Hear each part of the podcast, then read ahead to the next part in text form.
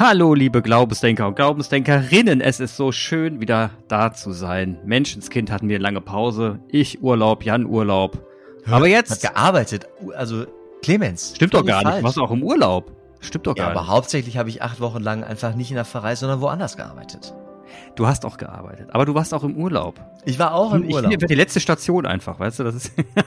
das davor musst du aber nochmal erzählen.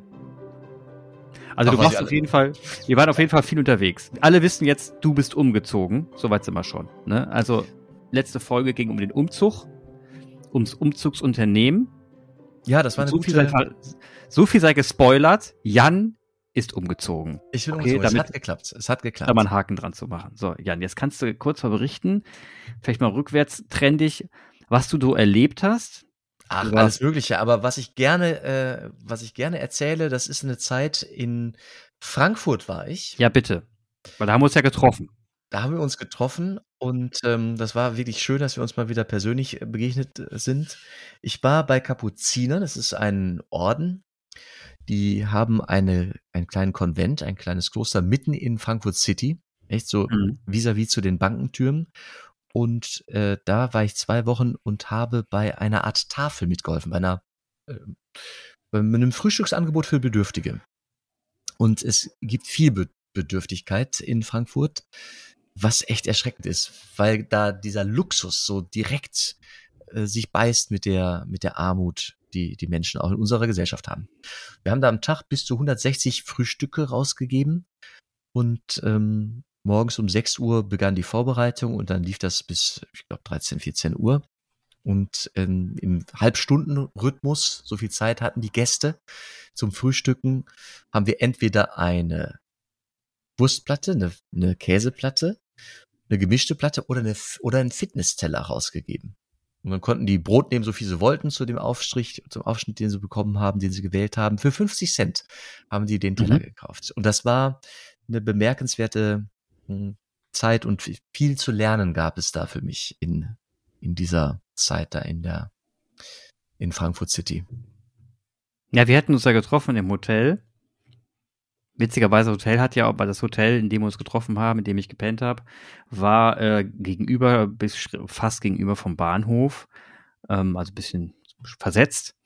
Und ich war im Bahnhofsviertel unterwegs. Das heißt, wenn du in mein Hotel gegangen bist, bist du schon bei ganz vielen Menschen vorbeigekommen, die, sagen wir mal, ärmlich leben müssen. Prekär, ja, richtig prekäres Leben. Prekär. Also genau. Drogen, Substitution und Gewalt und Schreierei und Verwahrlosung. Ich glaube, das Wort Verwahrlosung, das habe ich oft gedacht in den, in den zwei Wochen. Muss aber auch sagen, es gab eine, eine also ich bin mehrmals bin ich Sozialarbeitern äh, und Ar äh, Arbeiterinnen äh, begegnet, die im Kontakt waren mit den mit den Menschen auf der Straße. Also es ist nicht so, dass die Gesellschaft in Frankfurt nicht versucht zu antworten auf die auf die Bedürfnisse. Hm? Was ich ziemlich cool finde, also das macht Frankfurt ähm, meiner Meinung nach im Verhältnis zu anderen Städten jetzt aus meiner Perspektive sehr selbstverständlich. Also du, wenn du, wenn man im Bahnhofsviertel unterwegs ist, in dem ich oft unterwegs war und auch lang gearbeitet habe, ähm, kriegst du viel davon mit, dass die Stadt versucht, irgendwie einen Kompromiss zu finden zwischen zwei Gesellschaften eigentlich, die da leben, oder drei sogar, also die Superreichen, die äh, Mittelständler und äh, die Armen, und man irgendwie das Gefühl hat, dass man eine Koexistenz akzeptiert. Und das finde ich mhm. schon für eine Stadt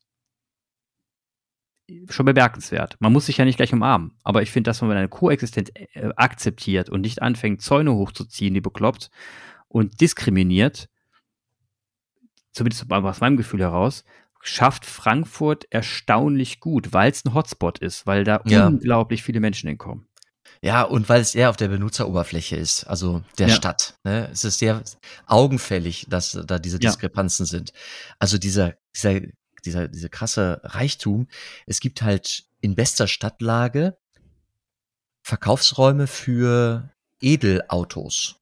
Also natürlich, ja. ne, also alles, alle Marken, die du dir jetzt vorstellen kannst, gerade viel die ähm, E-Autos stehen da so hochpreisig und äh, also einer von den Obdachlosen schlief vor einem riesigen Fenster hell, auch recht hell erleuchtet eigentlich. Ähm, und da drin stand dann so ein Bolide, so ein Auto, weißt du, so ein Wahnsinn. Ich habe ja, keinen, der, der Blick, ja. Ja, das, also das war, war krass. Ich habe festgestellt, die Ehrenamtlichen, also bei diesem Franziskus-Treff, für den ich hier gerne Werbung mache, die sind auf, auf Spenden angewiesen, dass das läuft. Mhm. Da, da engagieren sich 40 Ehrenamtliche. Es braucht oh. insgesamt sechs Personen, damit die öffnen können. Es hat auch Sicherheitsaspekte. Es gibt sogar Security, der wird bezahlt äh, vom Franziskus-Treff, von der Stiftung, die das trägt, damit der Einlass geregelt ist. Also ich kann mir, mir wurde erzählt, gerade im Winter, wenn es auch eine Wärmestube ist, man kann da eine halbe Stunde sich aufwärmen, äh, dann ist der Andrang morgens vor allem riesig und dann muss das, der Einlass muss, muss ein bisschen kontingentiert werden. Ja, jedenfalls von den 40 Ehrenamtlichen habe ich einige kennengelernt, mit denen zusammengearbeitet. Das sind ehemalige Gäste aus dem Milieu. Mhm. Und wow. ja, echt gut, tolle Integration. Mein Chef hat selber zwei Winter auf der Straße gelebt. Also der, der mich da direkt eingewiesen hat, mhm. der quasi der Schichtleiter war für, für das Frühstücken da. Einer von zwei Hauptamtlichen. Und ähm, von den 40 Ehrenamtlichen, einige waren aus Milieu, andere kamen aus äh, gehobenen Verhältnissen. Teilweise in Rente, in Pension. Die sagten, ich habe nach einer Aufgabe gesucht und bin hier über vielfältige Wege gelandet. Und das war schön, das war echt toll. Also ja, das ist schön. Das will ich noch kurz den Ort beschreiben. Man blickte vom Gastraum direkt auf in den Innenhof dieses Klosters im Grunde auf die Wand der Kirche, auf den Eingang der Kirche und vor dem Eingang steht eine Gottesmutterstatue, eine Marienstatue. Und das ist echt so eine Art Heiligtum da in der City. Also erstmal, weil es so ein Innenhof ist, ist der still. Mitten in mhm. Frankfurt drumherum tobt der Bär und da ist Stille. Und bei der Maria am Tag, ne, tausend, also tausend Teelichte werden da angezündet. Es gibt extra jemanden auch aus dem Milieuumfeld, äh, gibt es Personen, die beauftragt sind, dreimal am Tag die Kerzen abzuräumen, die ausgebrannt sind, damit Platz ist für genug Kerzen. Und alle zwei Tage werden da die Blumensträuße, die zu Maria gegeben werden, werden abgeräumt, damit Platz ist für, für die neuen Blumen. Also so ist das frequentiert. Und ich bin vorsichtig mit dem Begriff Heiligtum. Also als geografischer Begriff. Aber das ist in Frankfurt City habe ich ein Heiligtum entdeckt weißt du, die Verlängerung des Altares zu diesem Gastraum, also so mhm. theologisch, ist so gut. Das ist so christlich. So dezidiert Christus ist das. Weißt du? Die Armen speisen und Gemeinschaft feiern, Eucharistie, dankbar sein. Das ist, man, man kann, man, es ist vis-à-vis -vis und das gehört zusammen. Wir mhm. haben schon mal äh, Gäste gehabt von der Diakonie und von der Caritas und das ist ein bisschen ein Leiden von mir. Oft fällt es auseinander, die Gemeinde und die Caritas. Das ist oft an hauptamtliche abgegeben, ausgelagert. Die Caritas, die tätige Nächstenliebe ist so professionalisiert und die Pfarrei, die sich sonntags zum äh, Gottesdienst trifft, hat manchmal ist sehr fern von der Caritas. Und das kann mhm. dir an dem Ort nicht passieren, weil das ist, das geht da Hand in Hand. Und das ist toll. Also es gibt sich Impulse. Das ist wunderbar. Also ich mache da Werbung für, es ist ein öffentlicher Ort, wenn jemand mal in Frankfurt ist, lieb Frauenkirche, mal einfach hingehen und zu Maria gucken und äh, dann schaut man auch schon auf diesen Franziskus-Treff, der morgens geöffnet ist. Spendenlink machen wir natürlich in die Show Notes. Selbstverständlich. Jetzt habe ich ihn, du hast, du hast, über, du hast gerade über Frankfurt gesprochen, du warst natürlich danach noch, du hast gesagt, du warst aber auch noch unterwegs. Mhm. Ähm, das heißt, du hast echt eine spannende Zeit hinter dir. Davor warst du noch äh, wandern in den Bergen, dann warst du in Frankfurt, wo wir uns getroffen haben, was glaube ich, weil jetzt weiß ich jetzt glaube ich aufnehme für dich so arbeitstechnisch die intensivste Zeit war in deiner freien Zeit, schätze das ich mal. Ja, das war so gut. Äh, das will ich noch nachhalten. Ich kann mir vorstellen, wenn ich, also einmal im Jahr mache ich selber Exerzitien. Ne? Mhm. Also eine Gebetsschule, eine Achtsamkeitsschule für Gott ich glaube, dass ich äh, vielleicht nicht im nächsten, aber vielleicht im übernächsten Jahr wieder bei dem Kloster anfrage und darum bitte einfach eine Woche da ora et labora. Also mhm. beten und arbeiten als Exerzitien für mich selber mache. Ja. Interessant. Und dann, und dann warst du in Kuba. Ich war auf Norderney mit einer Familienfreizeit, äh, ah, ist ja auch noch. begleitete. ja, Stimmt. Ich, ich habe gut Schützenfest gefeiert und äh, dann war ich tatsächlich jetzt auch zehn Tage auf Kuba. Mhm. Aber das, das ist auch nochmal interessant, weil Kuba jetzt auch bekannt ist dafür, dass da jetzt auch nicht gerade das reichste Land ist. Und die Armut dort auch sehr weit verbreitet ist. Also, oder, oder spürt man das dort gar nicht so? Oh, jedenfalls. Also die, äh, die Menschen leben von 45 bis 90 Euro im Schnitt monatlich. Aber es ist ja echt Kommunismus. Mhm. Die Menschen bekommen auf Karte Grundlebensmittel. Mehl, Reis, Milch, Zucker. Mhm. Pro Kopf und ka gibt's Karten. Es hungert also, es muss, es muss keiner hungern auf Kuba. Mhm. Aber es ist ein, es ist eine, ein Niveau, das ist so arm, aber die Menschen sind sehr, sehr stolz, also auf ihren Sonderweg. Mhm. Sie, sie, sie brauchen Devisen, also man, äh, die, die, die ganze, das ganze Wirtschaftssystem lechzt nach Euro oder Dollar oder Schweizer Franken oder so. Das ist und ich habe was Verrücktes erlebt auf dem Flughafengelände im Duty-Free-Bereich. Erwartet man ja eigentlich kostspieligstes Konsumgüter, weißt du? Mhm. Also keine Ahnung, wer schon mal auf einem Flughafen war, es ist sowieso sehr teuer und Preis, ähm, also costly hochpreisig. Und im Duty-Free-Bereich, da gibt's dann Edelmarken, Boutiquen, keine Ahnung. Für Geschäftsleute, weißt du, so, die dann nochmal eben doch noch ein neues Hemd brauchen oder so. Stell mhm. mir das vor. Das ist in Kuba anders. Ähm, ich wurde angesprochen. Das war eine verrückte Begegnung von einem jungen Mann, vielleicht mein Alter oder jünger, vielleicht 30 der bat, ob ich mein Armband, ob ich ihm das schenken würde. Ich habe so ein Plastikarmband, da steht Friedensmensch drauf. Ich finde es ganz schön, es ist, ich finde es ästhetisch, es ist äh, schwarz-blauer Schrift. Ich habe es von einem Katholikentag in Münster mhm. von vor, weiß ich nicht, fünf Jahren oder so. Und das trage ich auch zu meiner eigenen Erinnerung, dass ich ja eigentlich, ne, wenn ich mal die Hand so innerlich so die Faust balle, Friedensmensch Jan, entspann dich, Du warst ja der mit der Botschaft. ja, und er bat das äh, Geschenk, äh, bat darum, das Geschenk zu bekommen. Er würde selber Bracklets herstellen, Hand, also Armbänder herstellen und er würde es gerne als Vorlage nutzen.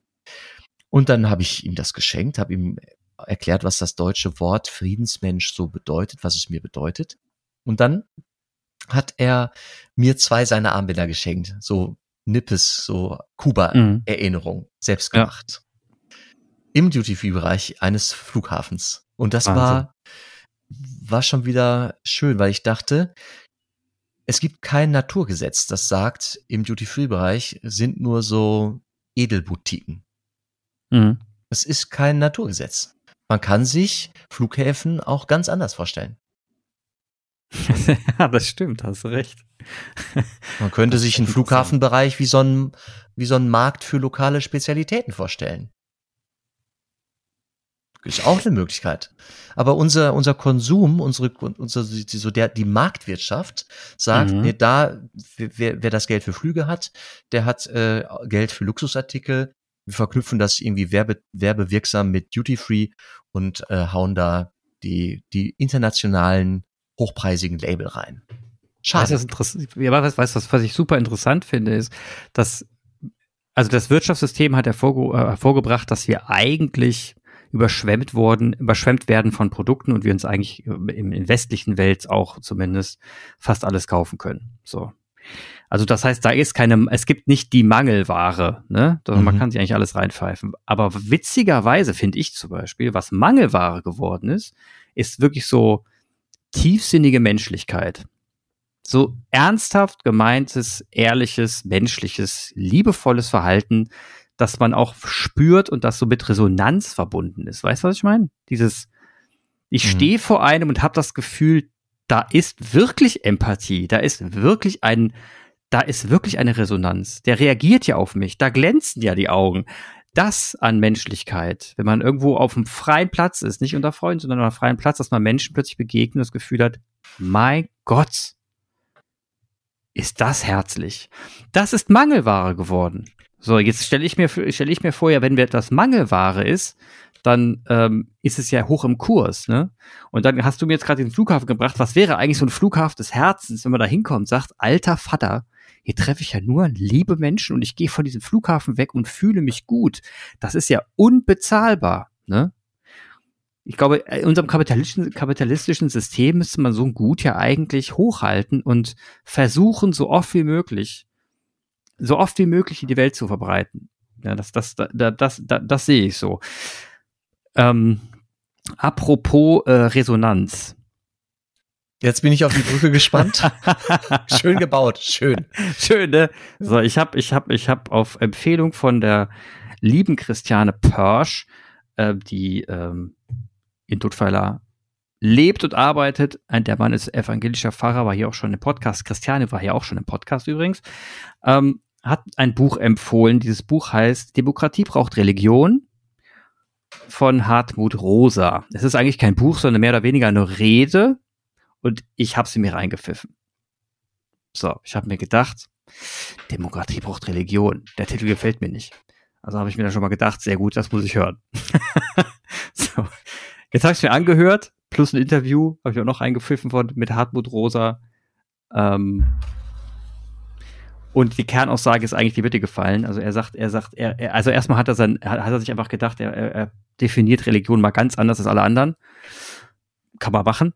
Ähm, und er sagt, Religion wäre sowas wie die Bereitschaft, die Fähigkeit, sich anrufen zu lassen und verwandeln zu lassen. Das wäre für ihn der Religionsbegriff. Ne? So beschreibt er ihn. Ich habe mal gegoogelt und geguckt, was die Definition von Religion ist. Das ist es definitiv nicht, aber er definiert es auf jeden Fall mal so, kann man machen. Ich würde sagen, das ist für mich Spiritualität. Ich finde den, Religion, den Religionsbegriff dafür zu benutzen nicht passend, aber das ist ja das ist eine Ansichtssache. So, und jetzt sagt er, wir leben derzeit in diesem System und das ähm, sehen wir auch in, einem, in der Demokratie bei uns und wir sehen es auch gerade in den Debatten um Aiwanger zum Beispiel. Also so ganz viele Dinge, die gerade passieren, die uns nicht gefallen, wo wir wirklich sagen würden, es entstehen ständig Lager von links und rechts, die sich gegenseitig irgendwie bekriegen. Also es, es, die einen sagen, Flüchtlinge sollten nach Deutschland kommen, die anderen sagen raus mit denen. Äh, die einen sagen, äh, Trumpisten sollten sterben, die anderen sagen, Demokraten sollten sterben. Also du merkst die Verhärtung in, der Gesell in den Gesellschaften und die, ähm, die zunehmende Radikalität in den Aussagen, die getroffen werden. Und er sagt, seine These ist, uns fehlen Resonanzräume, uns fehlt der Moment, wo wir es hinbekommen, ähm, noch einmal das Gegenüber so aufzunehmen, wie es ist, es so anzunehmen, wie es ist und dann mit ihm irgendwo in, in, in einen Diskur Diskurs zu geraten, wo man das Gegenüber aber auch respektiert. Und ich sage, der hat einen Oberschuss, das ist ein Arschloch, den schmeiße ich raus sondern das ist ja heute bei allem, was wir tun, Reflex geworden. Wir gehen dermaßen in die, in die Radikale in unserem Gespräch, dass wir immer nur noch äh, in Dissonanz automatisch kommen müssen. Also wir, wir geben kein Angebot im Gespräch, wir machen keine Brücke, sondern wir knallen direkt zu und dann ist, ist, ist, ist, ist abgeschottet. Und ich finde diesen Ansatz erstens mal richtig toll, den er hat. Also diese, die, die Kernthese finde ich super. Dass man deswegen Religion braucht, da mache ich ein Fragezeichen dran, weil ich den Religionsbegriff anders, anders verwenden würde. Ich aber auf jeden Fall der Meinung bin, dass wir Menschen alle, alle Menschen, die wir hier so sitzen und gehen, die Sehnsucht haben, sich selbst spüren zu wollen, sich selbst kennen zu wollen und wissen zu wollen, wer man im Verhältnis zur Welt ist. Ich glaube, das, das wollen wir alle. Wir wollen irgendwie wissen, was ist jetzt eigentlich meine Rolle? Wer bin ich eigentlich? Ja, wie, und das muss, wollen wir fühlen. Und wir brauchen, und wir suchen, wir suchen nach Resonanz und wo ich auf jeden Fall mit ihm gehe, ist, in der Religion hat man die Chance, durch mit Methoden, haben wir ja schon drüber gesprochen, durch Methoden und durch Dinge, die du tust, solch eine Resonanz zu erfahren, angerufen zu werden. Ne? Ähm, so, eine, so im Sinne von, ich erkenne dich an, du bist Mensch. Ja. Dieses Anrufen werden. Ich glaube, das, das, ich glaube, da, da, da kann Religion was bieten und Kirchen auch, das, das stimmt. Ich würde aber nicht, ich würde aber sagen, weil er auch sagt, es gibt viele Religionen, ist richtig, da will ich jetzt nicht über Religion reden, welche das ist, sondern ich will darüber reden, dass diese Fähigkeit der Spiritualität uns abhanden gekommen ist. Und da haben wir auch schon mal drüber gesprochen. Im Tierreich gibt es ja auch sowas wie Spiritualität. Deswegen würde ich nicht von Religion sprechen, weil Religion sehr fest begriffen ist und man bei Religion schnell in den Fundamentalismus reingeraten kann. Deswegen will ich das nicht verallgemeinern. Sondern ich würde sagen, Demokratie braucht Spiritualität. Das, da würde ich komplett, da würde ich komplett mitgehen. Und ich frage mich, und da kommt jetzt wieder Kirche mit in Verantwortung, weil, und da, da hat er auch wieder recht, denn Kirche ist nun mal eine Institution unserer Gesellschaft und füllt eine Rolle aus.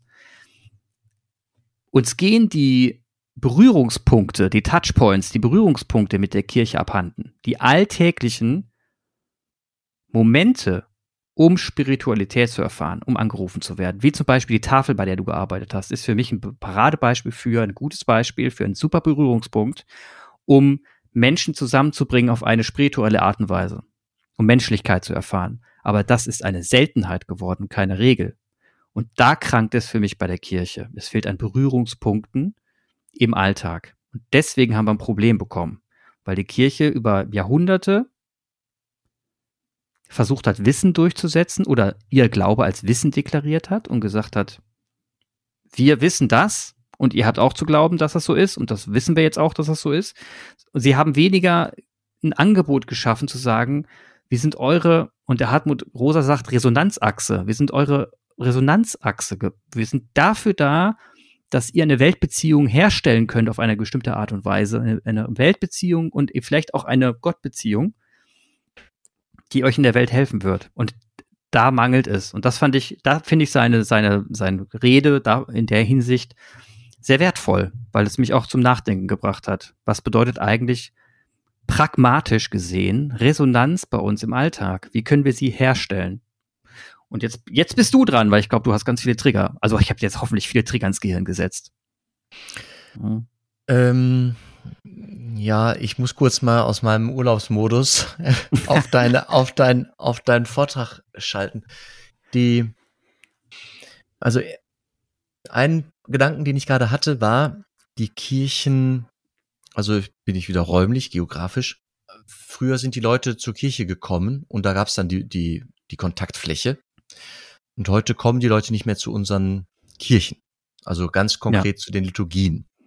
Und dieses sich anrufen lassen, auch in dem, in seinem Spiritualitäts- oder seinem Religionsbegriff, da ist ja jemand. Also das inkludiert die Idee eines, eines Personalen Gegenübers, das ruft, das ja. mich anruft. Ja. Und diese Idee wird von nicht mehr vielen geteilt. Hm? Mhm. Ah, okay. Krass. Ist das gut, dass es nicht geteilt wird oder schlecht? der Welt geht gerade was verloren. Und ich glaube unter anderem, dass es da mehr Zweifel gibt als, als Hoffnung. Also ich, ich verbinde ja die Idee Gottes mit vielen Hoffnung. Ich hoffe auf, äh, auf, auf Heil, ich hoffe auf Heilung, ich hoffe auf, dass es, dass spätestens dann doch am Ende die Gerechtigkeit, die wir Menschen hier auf Erden gerade nicht hinkriegen, äh, dass es, dass es wirklich immer eine Instanz gibt, die für Gerechtigkeit sorgt. Das ist jetzt nicht eine, ich, ich will es nicht als billige Vertröstung verstanden wissen, sondern als Trost. Mhm. Sonst müsste ich vielleicht an der Welt verzweifeln und depressiv werden. Zum Beispiel nach so einem Kuba-Besuch. Die Ungerechtigkeit der, der, der Dinge. Das ja. ist wirklich augenfällig gewesen. Das verbinde ich also mit Hoffnung. Ich, ich habe da Hoffnung. Und ganz viele Menschen leben gerade äh, ihren Alltag zumindest ohne diese Hoffnung. Manchmal passiert etwas Schicksalshaftes. Es gibt einen Verlust, es gibt eine Lebenswendung, es gibt eine, eine Lebenswendfeier, einen Anlass. Und dann erinnern sich die Leute, dass es da mal eine Hoffnung gab und kommen und bitten um ein Ritual. Mhm. Aber teilweise erlebe ich, dass dann ge gebeten wird, Jan, kannst du für uns eine Kerze anmachen? Ach krass. Krass. Das mache ich dann natürlich. Das mache ich dann natürlich. Ne? Also das ist so eine Art stellvertretend hoffen. Und das ja. kennen wir. Es gibt einen Moment, äh, kennen wir in allen christlichen Kirchen, die Fürbitten haben diese Funktion. Stellvertretend hoffen und bitten. Also es ist gar nicht schlecht und nicht schlimm und das mache ich gerne. Aber ähm, ich merke, dass da was verloren gegangen ist oder verloren geht. Ja. Jetzt kommt ein ganz interessanter Punkt, der mir bei mir Resonanz ausgelöst hat äh, beim Text von Hartmut Rosa. Ähm, und zwar, er beschreibt unsere Welt heutzutage kann man auch so beschreiben, das stimmt. Äh, die Wirtschaft ist darauf ausgelegt, dass wir immer mehr produzieren, dass wir, dass wir ähm, e, effektiver werden, optimieren und wir natürlich deswegen auch in einen gewissen Stressmoment kommen. Das ist stimmt. Also wir kommen in einen Stressmoment. Und dieser Stressmoment kann dazu führen, dass wir ausbrennen, dass wir in so eine gewisse Art Burnout geraten. Das, das passiert viel, witzigerweise auch bei Rentnern mittlerweile. Also das ist so, dass wir, dass wir Menschen egal in welcher Lebensphase, ist dazu neigen auszubrennen. Schüler brennen schon aus. Ne? Burnout. Ganz moderner Begriff geworden. Und witzigerweise, und das, das kann ich nachfühlen, oder habe ich schon gefühlt, ist es so, wenn du in so einen Ausbrennmoment kommst, bist du nicht empfänglich. Du kannst nicht, und das, er hat ein schönes Wort genommen, das fand ich klasse, aufhören. Also er hat es im Sinne von wirklich aufhören gesagt. Du hörst, du hörst auf etwas, also aufhören. Du ah, kannst schön. nicht, du mhm. kannst in dem Moment nicht mal sein lassen, aufhören. Beispiel Handy. Lass es doch mal weg und hör der Musik zu, nennt er als Beispiel. Oder ich würde sagen, hör dem Rauschen des Waldes zu. Aber dieses Aufhören können ist in einem Burnout-Modus kaum möglich. Sprich, wenn du das nicht kannst, wenn du nicht aufhören kannst und dich empfänglich wirst für die Dinge, und nicht an, dann kannst du auch nicht angerufen werden, von was auch immer du angerufen wirst. Von dir selbst, von, von dem Baum, von, von Gott von mir aus. Jeder, das kann ja jeder für sich entscheiden. Wenn du nicht angerufen werden kannst, hast du überhaupt keine Chance dazu, dich neu verwandeln zu können. Dich transformieren zu können. Du hast nicht die Chance zu sagen, okay, ich werde jetzt, ich komme aus diesem Burnout raus, ich werde vielleicht ein anderer Mensch, eine andere Einstellung zur Welt All das ist nur dann möglich, wenn ich schaffe, aufzuhören und empfänglich zu sein. Und ja, da muss ich auch, meine persönliche Beobachtung trifft das, was er gesagt hat. Wir haben aufgehört, aufzuhören. Und das ist, und das ist ein Problem. Das, das ist Hartmut Rosa. Das, das, das, ist Hartmut, das hat er gesagt, ja. Wir, wir haben aufgehört aufzuhören. Das ist ein schöner das Satz. Hat, nee, das hat er nicht gesagt, habe ich jetzt gesagt. Ja, aber schöner Satz. Das Schön. kommt von mir. Schön. Äh, auf ein Clemens Weins Zitat. genau.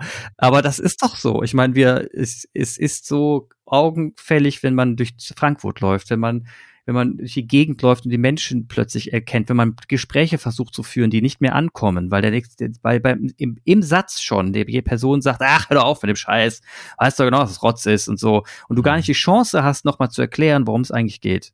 Mhm. Da sind wir gerade. Wir sind auf Bildzeitungsniveau angelangt, wir sind in Schlagzeilenmodus, wir wischen weg, wir wipen links und rechts und ja, das ist der Fall.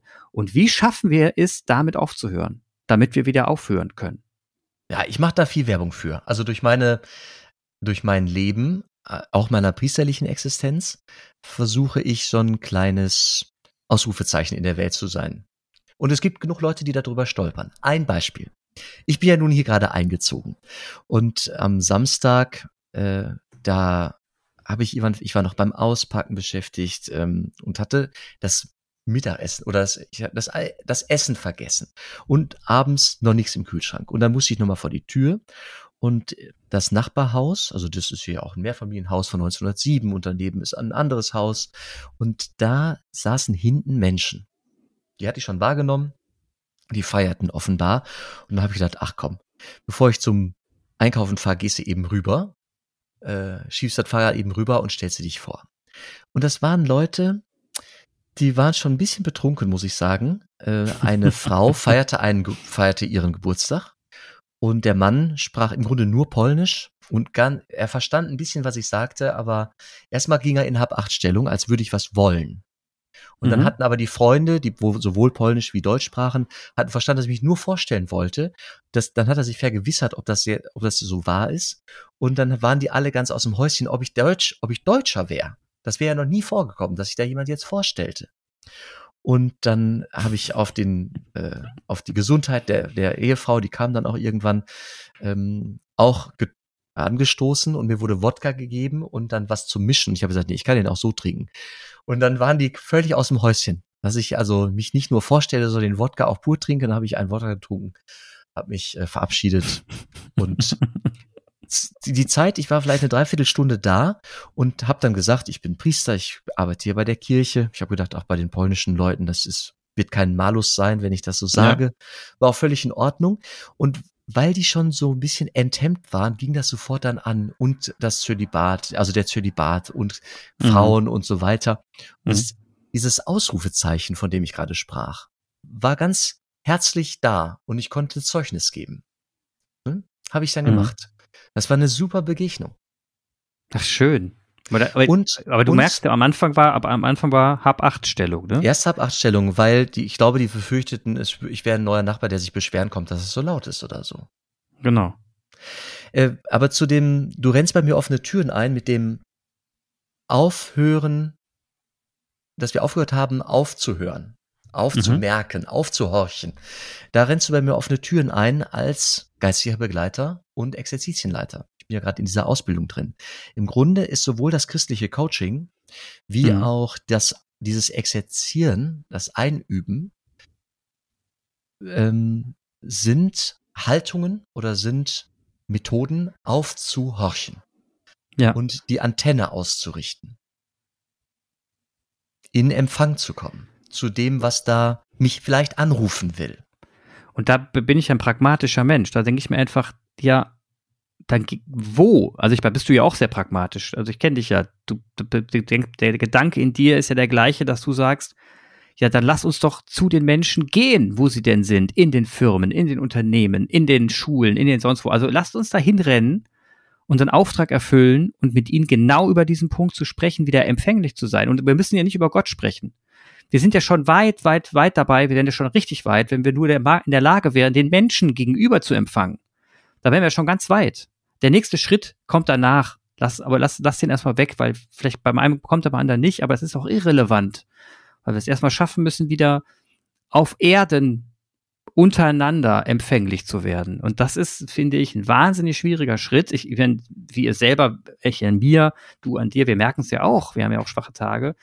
Aber nichtsdestotrotz, den, zum Beispiel den Stress und den Hype, der gerade um die Ampelkoalition passiert, wie man sie wegbasht, kann ich nicht verstehen.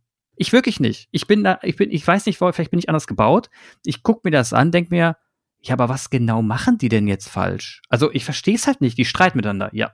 Und? Dann streiten sie halt miteinander. Wo ist denn jetzt das Problem? Ja, sie machen, sie machen das und das. Aber, ja, aber das wird doch auch jeder andere Politik. Wo genau? Also ich meine, wir können ja inhaltlich streiten, was jetzt richtig und falsch ist. Aber dass sie streiten und dass sie jetzt gerade versuchen, in der Krisen, in der größten Krisenzeit der Bundesrepublik Deutschland nach der Nachkriegszeit, versuchen, das Land nochmal einigermaßen hochzubringen, würde ich sagen, ja, ist doch gut. Ja. Und ob das jetzt Ampel heißt oder Tralala, ist mir schon auch scheißegal. Aber sie machen es gerade, sie machen es gerade. Und ähm, mir fehlen da die Enzyme, glaube ich, gerade zu sagen, ich ras- raste deswegen aus. Aber wir Menschen, aber in Deutschland tun sie es gerade alle. Und da frage ich mich, ja, e- empfangt ihr das eigentlich nicht? Kriegt ihr denn nicht mit, dass sie eigentlich gerade, dass wir gerade am, im, im Konstruktivmodus sein müssen, dass wir hoffen darauf müssen, dass wir wieder in einer besseren Zeit landen, in der wir uns wieder fortentwickeln, weil wir nicht in der alten Zeit hängen bleiben können. Da fehlt es mir an, fehlt es mir erstmal an Reichweite und natürlich an, an Mitteln, jetzt auf jeden Menschen zuzugehen, zu sagen, hör hör mal zu, Junge. Oder Mädel. Ja, äh, ich muss, äh, also ich bin, vielleicht, vielleicht ist das auch gerade mein, mein Lebensmodus nach diesem Umzug, diesem gelungenen und der Freude auf die neue Stelle. Also ich bin gar nicht so ganz pessimistisch. Du klingst, ich weiß nicht, was du den letzten Wochen alles so erlebt hast. Da haben wir gar nicht drüber gesprochen. Ähm, Eigentlich schöne Sachen, ich kann mich nicht beschweren. Denn so, so ganz dramatisch ist es gerade in meiner Umgebung nicht. Ne? Das ist gut. Ja. Das, ähm, und die Menschen um mich herum, da ist gerade viel Dankbarkeit und ich habe, also Recklinghausen ist, ist eine schöne Stadt. Ich bin, ich habe heute erzählt im Dienstgespräch gestern, man macht ja viele neue Wege. Ich war zum ersten Mal mit dem Fahrrad in der Innenstadt. Man fährt so Mhm. 15 Minuten, vielleicht vier, fünf Kilometer. Und ich bin zurückgefahren durch einen Park, der direkt an dieses, an diese Straße grenzt, an der ich wohne. Und äh, das habe ich gestern erzählt. Ich bin im Dunkeln gefahren, war ganz begeistert. Ich habe ein Käuzchen gehört. Also mitten. Ja, schön. Und es, und es muss Rehe geben in diesem Park, wilde. Mhm. Verrückt. Also, Ja, geil. ja. Und ähm, ich war alleine auf dieser Straße, die war beleuchtet. Und das ist jetzt wichtig, weil mir dann eine Kollegin sagte, Jan, du warst in einer No-Go-Area. Da würden Leute von hier nachts im Dunkeln, wird keiner reingehen.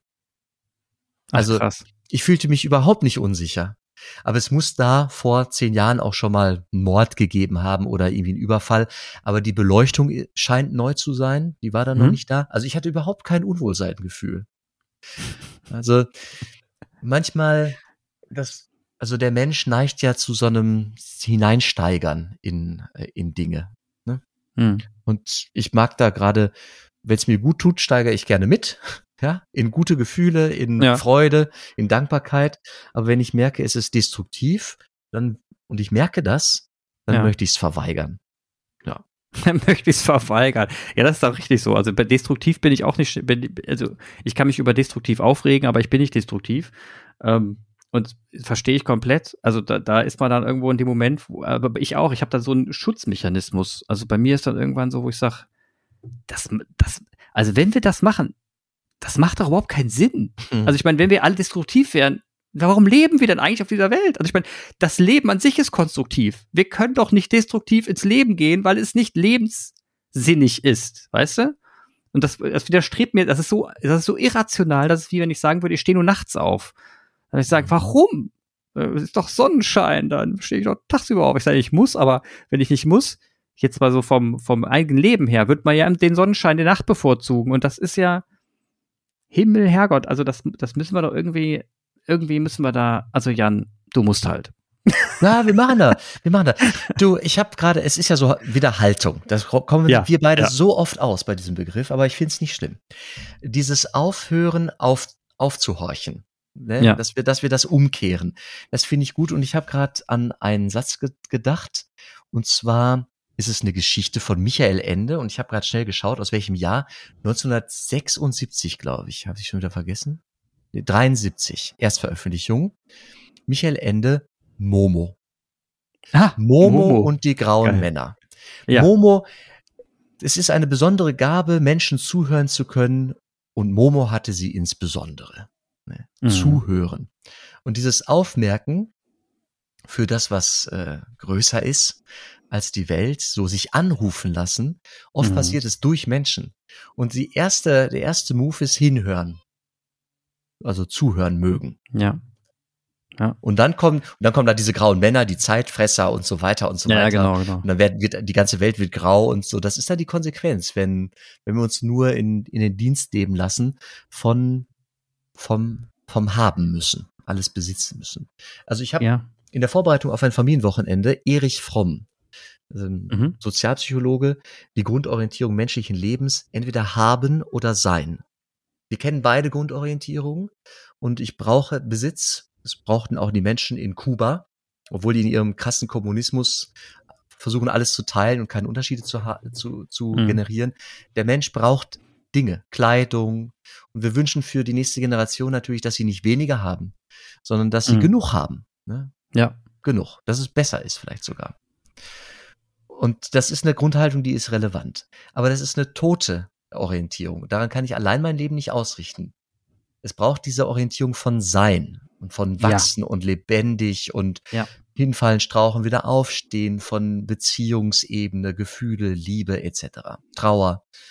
Ja. Und das ist lebendig und das, ähm, ja. Beides hat Potenziale und die Frage ist, wo, wo legen wir einen Schwerpunkt? Also er war schon Sozialist, der Erich Fromm. Ist auch altes mhm. Konzept, ich glaube von 76.